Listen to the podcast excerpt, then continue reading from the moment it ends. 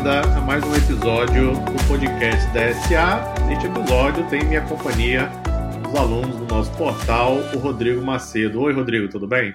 Tudo bem. Você, Daniel? Ok, ótimo. Vamos então conversar, bater um papo sobre ciência de dados, sobre rotina de estudos. Tenho certeza que o Rodrigo tem bastante a contribuir com os ouvintes aqui do nosso podcast. Rodrigo, para começar, peço então que você se apresente, fale sobre a sua cidade, formação acadêmica, seu trabalho. Se apresente aí para o ouvinte. Bem, eu me chamo Rodrigo Macedo, tenho 27 anos e eu moro atualmente na cidade de Grajaú, Maranhão. A minha formação acadêmica é em sistemas de informação. Eu fiz por volta de 5, 6 anos atrás. Posteriormente, eu fiz uma pós-graduação também em tecnologias para educação à distância. E atualmente eu trabalho como professor na Instituição Federal do Maranhão. Ótimo, Rodrigo. Legal. É, o Rodrigo está conosco já há um bom tempo. Tem uma história interessante, Rodrigo, que eu acho que vale a pena a gente começar por ela que eu lembro quando você ainda era aluno dos cursos gratuitos da DSA.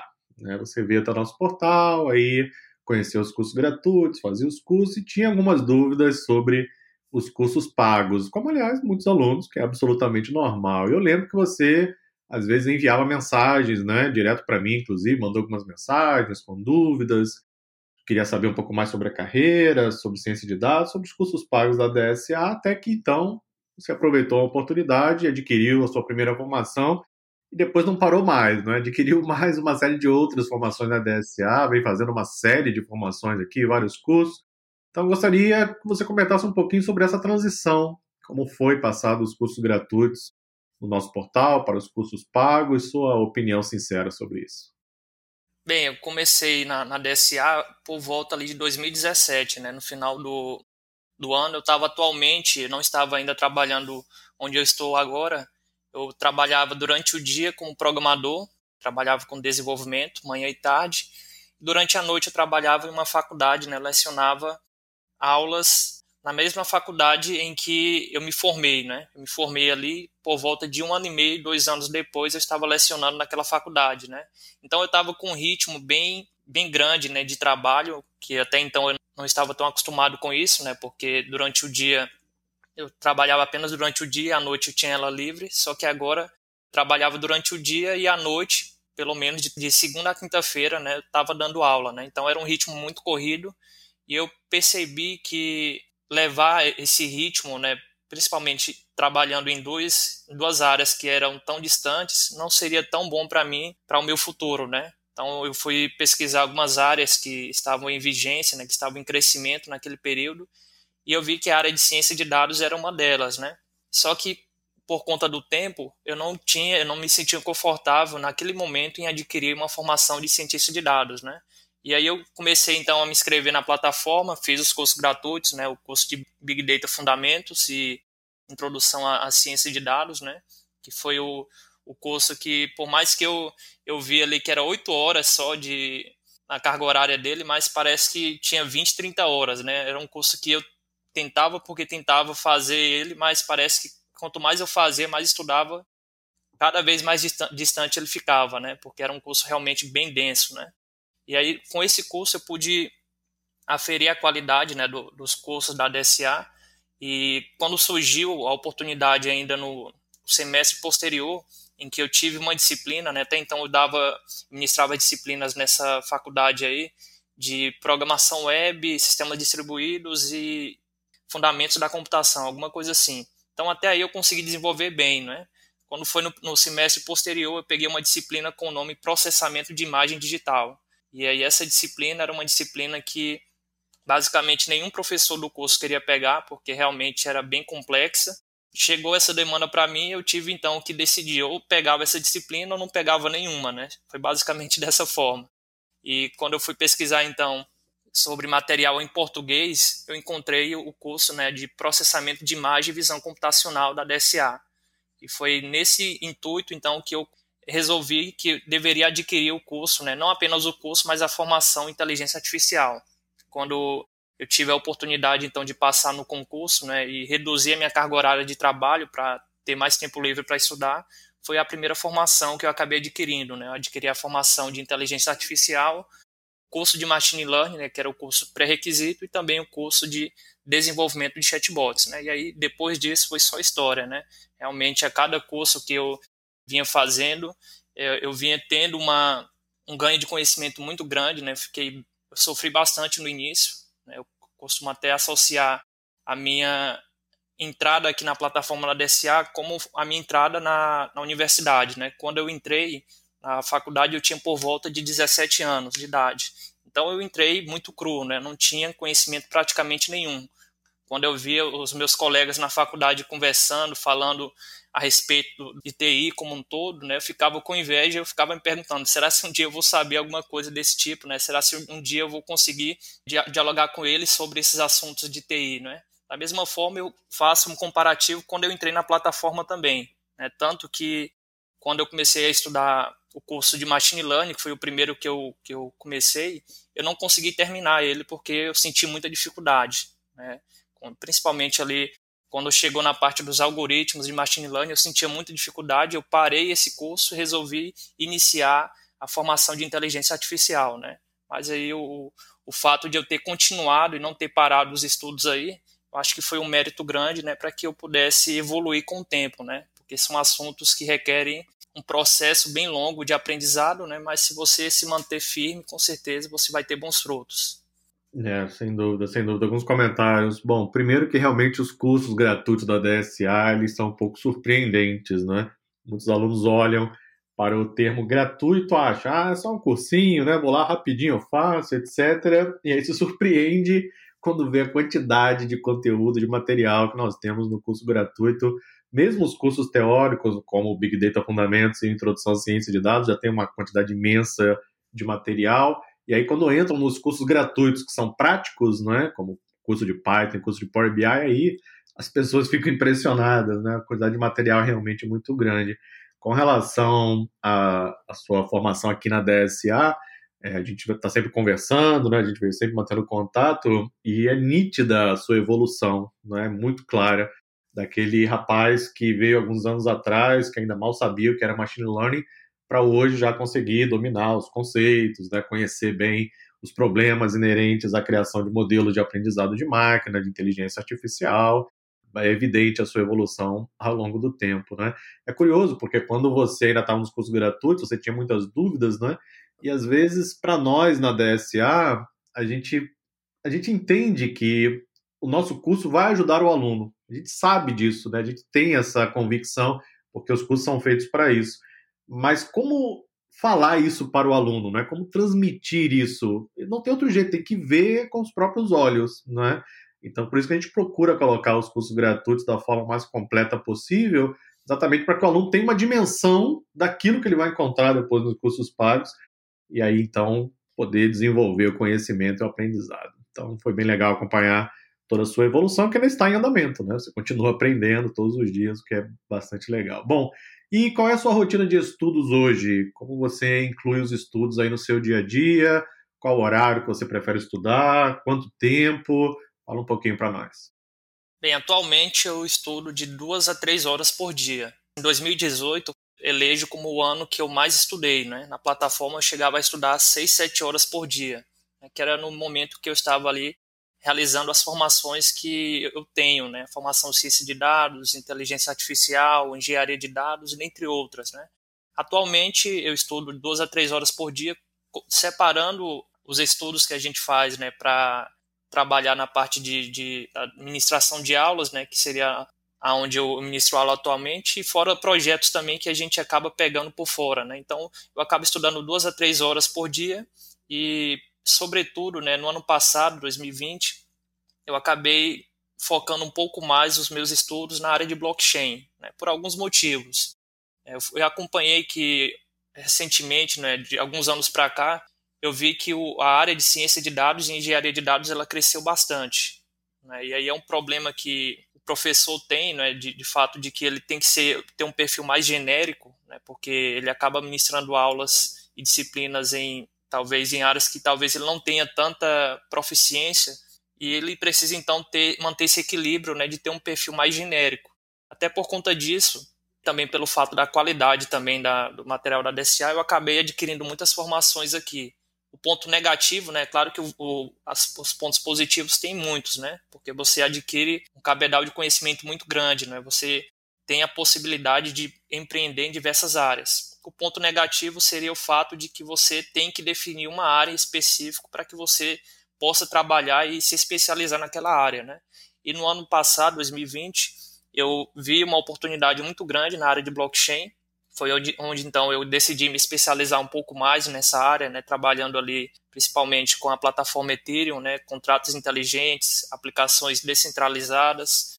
E do ano de 2020 para cá, né, surgiu muitas oportunidades aí de projetos, até mesmo de startups e empreendimentos aí nessa área de blockchain. Então, por conta disso, né, eu tenho dedicado semanalmente aí os estudos atualmente nessa área de blockchain. Né? Não deixei de estudar data science, engenharia de dados, estatística e outras áreas afins, né? mas eu tenho me dedicado um pouco mais à blockchain porque notei, né, eu pude notar que das áreas que são oferecidas aí atualmente na DSA, talvez seja a área que esteja mais com potencial de evolução. Né? Isso porque até então a ciência de dados, a engenharia de dados, a RPA e outras áreas teve um boom, um boom muito grande, né, de alguns anos para cá.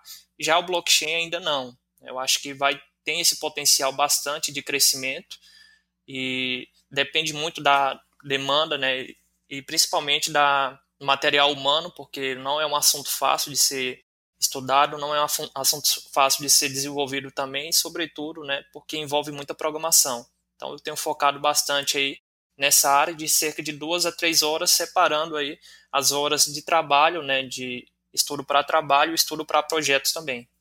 Ah, ok, ok. É, alguns comentários sobre isso. Bom, você normalmente escreve alguns artigos, né? Depois a gente vai colocar o link aí também junto com o podcast. Tem alguns artigos bem legais que o Rodrigo escreveu sobre blockchain recentemente, com alguns tutoriais bem completos, por sinal. Depois a gente vai colocar o link aqui para que o ouvinte possa conferir também. Com relação aos seus comentários da evolução aí da ciência de dados, RPA, engenharia de dados e também blockchain, eu concordo plenamente com a sua visão.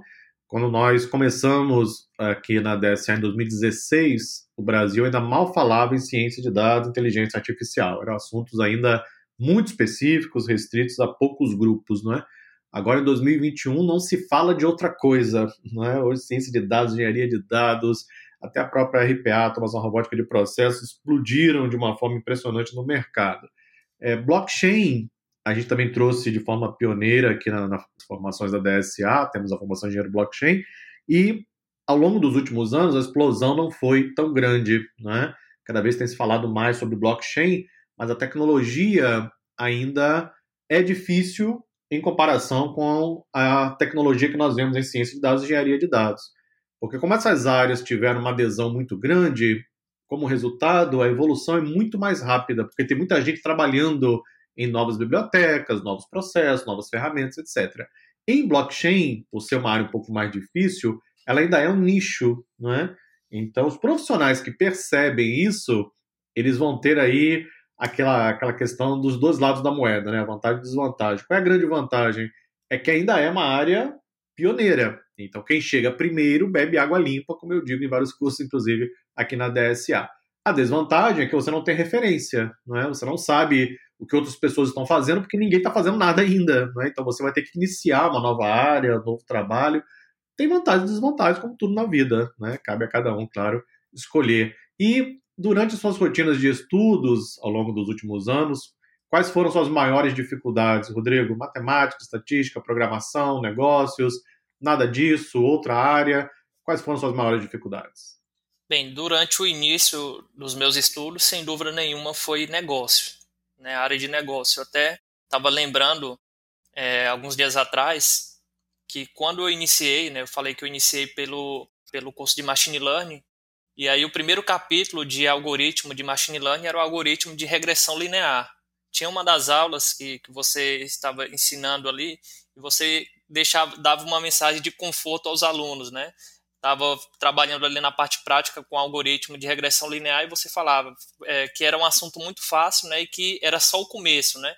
Que esse capítulo, na verdade, era o capítulo mais fácil do curso. E aí eu me vi num momento em que eu sequer estava compreendendo aquele algoritmo de regressão linear que, segundo você era o, o, o assunto, o algoritmo mais fácil do curso, né? A grande questão não era que eu não estava compreendendo o algoritmo propriamente dito ou, ou, a contextualização matemática dele ou até a didática, mas enfim, o problema que eu estava naquele momento era que eu não conseguia ver uma aplicabilidade daquele algoritmo para um cenário real. Então, essa questão do negócio, né, o assunto de negócio para mim ela foi muito muito puxado inicialmente porque eu tenho uma pouca experiência, né?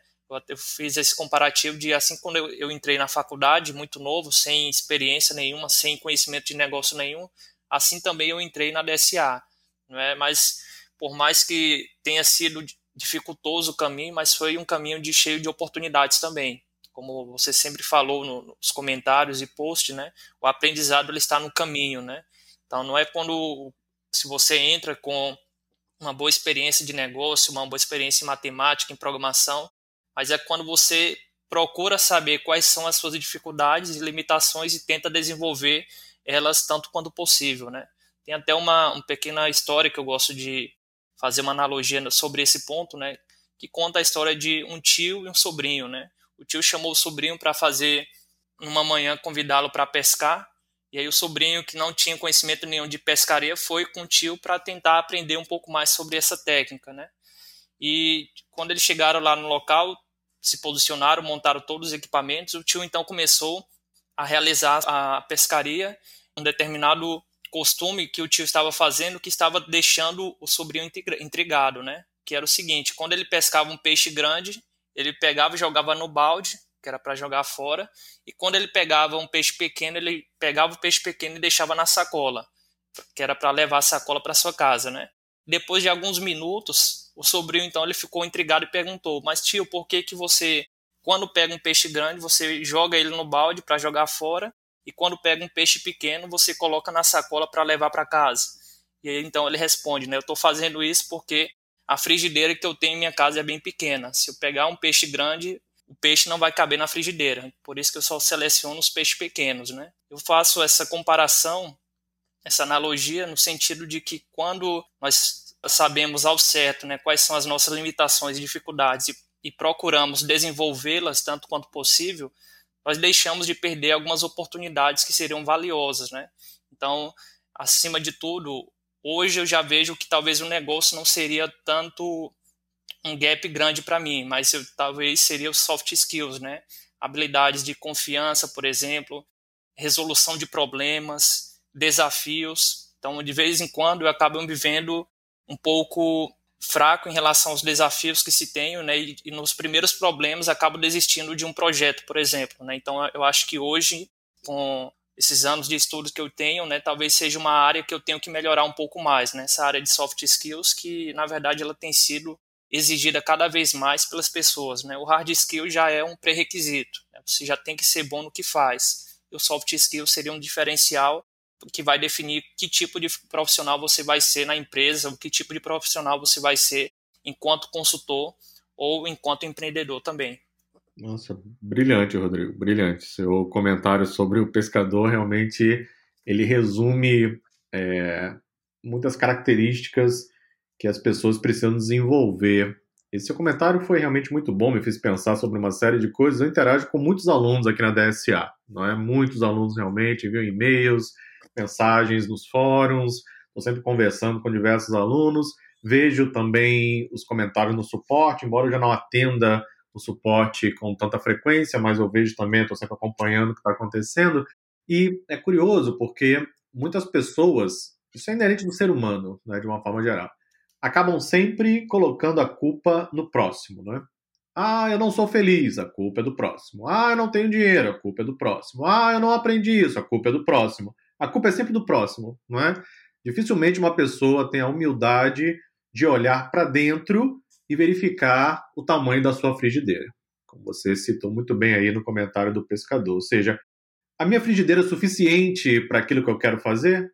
é essa questão, né? Temos que realmente fazer essa pergunta, essa análise e ter a humildade de reconhecer nossos gaps, nossas deficiências, aquilo que precisamos melhorar. Nenhum ser humano é perfeito, nenhum. Sempre temos algo a melhorar, aprender, aperfeiçoar, buscar. E aí as pessoas estão sempre achando que ah, eu não aprendi porque o curso não me deu aquela opção. Ah, eu não consegui isso porque aquela pessoa não me ajudou. Ah, não é essa a abordagem, ou pelo menos não deveria ser, na minha opinião. A abordagem ideal é o seguinte: ah, o curso, qualquer curso, serve como guia. Ah, o meu companheiro, a minha companheira está aqui para que juntos possamos crescer. Ou seja, o livro que eu vou ler tem como objetivo desenvolver as minhas habilidades. E é curioso, porque muitas pessoas não têm essa percepção. Quando muitos alunos começam aqui nos cursos da DSA, eles chegam com uma percepção sobre o que é ciência de dados, vão caminhando pela formação e ao final a percepção, opa, quando acaba a formação, eu fico muito satisfeito quando eu vejo o aluno dizendo, agora eu vou começar. Porque o aluno não pode ter na cabeça aquela coisa de que, ah, aprendi a formação, fiz a formação, pronto, estou em condições de ir para o mercado. A formação, qualquer uma, qualquer curso, não só da DSA, isso vale para qualquer coisa, até para curso de pós-graduação, qualquer coisa, é na verdade um guia, não é? Algumas pessoas usam esse guia de forma melhor, outros de forma nem tão boa. O guia vai te mostrar o caminho, aonde você deve ir, o caminho que você deve seguir, mas no final das contas, cada um vai escolher como vai seguir o caminho, né? Então, é muito interessante seu comentário, brilhante, a sua percepção e a humildade, que realmente tem bastante a aprender. E como você ainda é bastante jovem, então provavelmente seu caminho aí vai ser de muito sucesso. Bom, e você participa de eventos ligados à ciência de dados? É, como você se mantém atualizado com as novidades do mercado? Você mora no Maranhão, não sei se no Maranhão tem muitos eventos ligados à ciência de dados, realmente eu, eu não sei.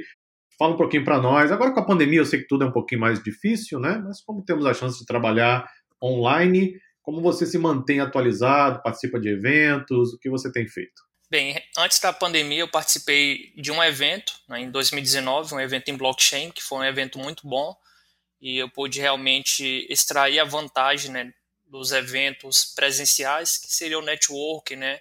Ter contato com profissionais com diferentes nichos de negócio, né? E com diferentes pensamentos também. Em 2020 eu estava programando, né, participar de mais eventos. Aqui no Maranhão nós não temos praticamente qualquer tipo de evento nessa área de data science, né? Tem talvez lá na capital, mas é uma vez ou outra. Não tem muita frequência nos eventos, né? Mas enfim, chegou a pandemia e foi uma oportunidade que eu tive de participar de alguns eventos online, né, por meio do YouTube. É, cresceu bastante também as pessoas que têm conhecimento de negócio fazendo vídeos, streams no YouTube. Então aproveitei bastante para ver esse tipo de conteúdo, né, que talvez sem a pandemia teria que me deslocar, né, que tem um, um custo aí bem elevado, mas que vale muito, vale muito a pena, né. Então aproveitei muito para ver alguns tutoriais, vídeos no YouTube, em algumas plataformas também, separado também fora da SA. Também eu gosto de extrair muito conhecimento lendo artigos, né? Eu gosto muito de escrever, mas eu gosto muito de ler também. Aí 2020, sobretudo, 2019, 2020 foi um ano de muita leitura também. Né? Eu tinha, quando eu estava morando numa, cidade diferente da que eu moro atualmente, né? então eu tinha toda semana que me deslocar em torno de quatro horas, quatro horas de trânsito da minha cidade até a cidade de trabalho, né? Eu ficava, eu via na segunda-feira e na sexta-feira eu voltava. Então a viagem durava em torno de três, quatro horas. Eu sempre estava com o livro na mão, um livro ou o Kindle, né, para estar lendo. E no ano de 2019 foi um ano que, para mim, eu considero um ano muito bom, de muito conhecimento, porque praticamente em cada semana eu acabava lendo, na verdade, dois a três livros, né, por semana.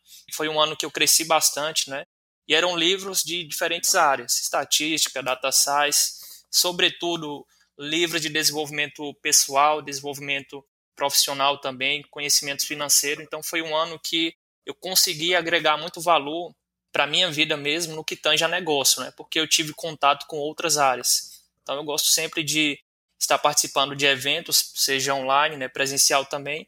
Gosto muito de ler também, ler artigos e ler livros também.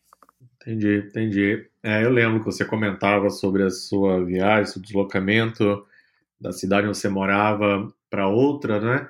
E é muito interessante. Eu também carrego comigo é, livros para onde eu vou. Na verdade, eu tenho Kindle, não é? E meu Kindle tem, nesse momento, 862 livros. Eu sou um ávido, voraz leitor. Eu leio muito.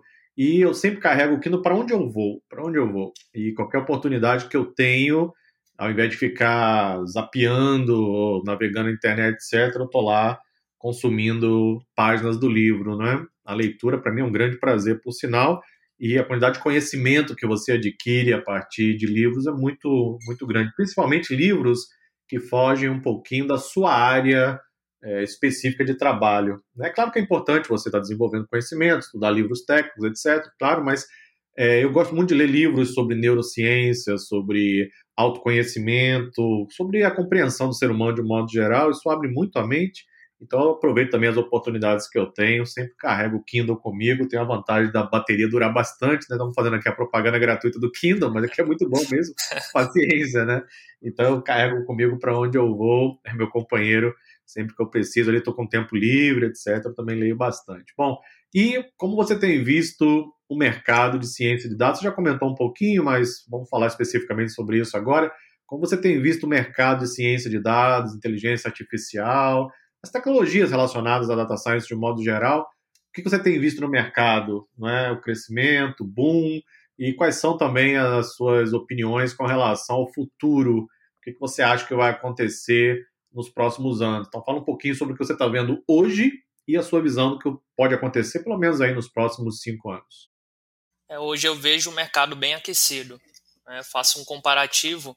Em 2018, quando eu comecei, eu tinha uma prática que hoje é uma prática muito comum, mas na época pouco se via. Eu sempre que eu aprendi algum novo conhecimento, eu criava ali um post, né, seja uma, um post de texto, ou seja, um pequeno vídeo e colocava no LinkedIn. Esses posts ele chamava muito atenção, né, lá na época de 2018, porque pouco se viam pessoas que não que não estavam estudando, mas as que estavam estudando estavam mantinham apenas para si, né, não queriam publicar o conhecimento, compartilhar o conhecimento que estavam tendo. Fazendo um comparativo com hoje, né, 2021, hoje é o que mais se vê, né, quando eu entro no meu LinkedIn, eu, é o que eu mais vejo né, no meu LinkedIn, são postagens de pessoas compartilhando ali o seu conhecimento, seja por meio de um projeto, por meio de um artigo, por meio de um vídeo. Alguns compartilham certificado também. Mas eu vejo hoje o mercado bem aquecido, né, que era algo que em 2018 estava iniciando ainda, por conta da pandemia no ano passado. A evolução foi mais rápida né, para esse tipo de, de demanda e para esse tipo de mercado. Eu vejo hoje uma uma área que está bem consolidada e eu vejo também uma hoje o profissional que queira trabalhar com essa área ele tem que ter um perfil diferenciado, né? Ele não tem que ser apenas bom, assim, não tem que ser apenas bom tecnicamente, ele tem que ter outras habilidades, a habilidade mesmo do network hoje é mais do que importante, então ele tem que ser conhecido, é, hoje em dia não basta apenas você enviar currículo, né? Você precisa de alguém que lhe indique, você precisa ser conhecido? Você precisa ter publicar artigos, ter o seu portfólio. Então, sem dúvida nenhuma, né? Quando você se impõe nessa questão aí, as empresas vão atrás de você. Né? E isso é muito bom porque te deixa naquela posição de ativa, né? Ao invés de quando você envia currículo, envia currículo, currículo, currículo, acontece muitas das vezes que sequer talvez o, o recrutador leia o seu currículo, né? Você tem uma expectativa muito grande, mas na verdade acaba não dando certo uma oportunidade, né? Agora, quando você se coloca na, na, ativa, se coloca à frente, né, se torna conhecido naquele ramo, participa de podcast, participa de vídeos, é, faz tutoriais, artigos, você mantém um portfólio, com certeza você se coloca numa posição bem atraente né, e as pessoas vão conhecer seu perfil. Isso é muito importante, né? E para o futuro, eu vejo que essa área ela vai se desenvolver cada vez mais, assim como a área de engenharia de dados também, que ela veio crescendo muito, né, de 2019 para cá, e talvez hoje seja uma área com mais demanda até do que a área de ciência de dados, até por, por conta de um podcast que anteriormente você falou muito bem, não é? Primeiramente, as pessoas que deveriam buscar engenheiro de dados buscaram a ciência de dados, depois viram que como não tinha infraestrutura suficiente, pessoas para configurar o pipeline de ponta a ponta, eles foram buscar o profissional que tinha que ter buscado no início, né, que era o engenheiro de dados. Eu vejo também uma procura muito grande para o arquiteto de dados, né, principalmente em vigência a LGPD. Em relação à RPA, automação de processo robótico, ela cresceu bastante, né, do último ano para cá, porque as empresas quiseram automatizar seus processos, que é algo mais barato, né, e é algo que veio para contribuir nos processos de negócio. E eu vejo o blockchain também né, nesse futuro, né, talvez crescendo um pouco mais também do que tem hoje, né. Eu vejo a conformidade como um todo, né, que seria esse compliance aí que rege toda a área de dados e blockchain, eu vejo que vai ter uma grande intersecção nessas áreas e vai possibilitar um grande crescimento, né? Então, quem estiver se preparando hoje, com certeza vai estar muito bem encaminhado amanhã, né? Vai ter muitas, muitas oportunidades de negócio. Concordo plenamente, Rodrigo. É, sua visão é muito clara sobre o mercado atual, sobre aquilo que vai acontecer nos próximos anos. A pandemia foi um grande acelerador digital Acho que ainda estamos no começo da evolução de algumas áreas, por mais que elas já estejam quentes, ainda acredito que seja o começo. O RPA é uma delas, acho que ainda vai ganhar muito mercado ao longo dos próximos anos. A ciência de dados ela já está estabelecida, agora é uma questão de amadurecimento das empresas em utilizar cada vez mais as tecnologias. Inteligência artificial já está entre nós, já é uma realidade. Cada vez mais aplicações vão surgindo, também é uma questão de amadurecimento. E com relação aos profissionais, é, houve claramente uma inversão do mercado. Né? O mercado foi correndo para o cientista de dados. Né? E aí se deram conta que, não, peraí, eu preciso ainda dos dados, eu não tenho a matéria-prima, volta um pouquinho. E aí perceberam a importância do engenheiro de dados, que está explodindo agora no mercado. É um dos perfis que mais tem, é, tem sido buscados aí pelos recrutadores porque exatamente precisamos primeiro da matéria-prima, não é? Existe uma linha de produção natural em ciência de dados. E o próximo perfil, a próxima bola da vez, será o arquiteto de dados, com certeza, porque ele será o responsável por organizar toda a bagunça que engenheiros e cientistas de dados estão fazendo, não é? Porque estão usando as tecnologias, colocando tudo em produção, colocando tudo para executar, e o arquiteto de dados provavelmente vai chegar para organizar a casa, colocar ordem nas coisas. O engenheiro de machine learning também já é uma realidade, exemplo do cientista de dados também já é algo que se consolida no mercado.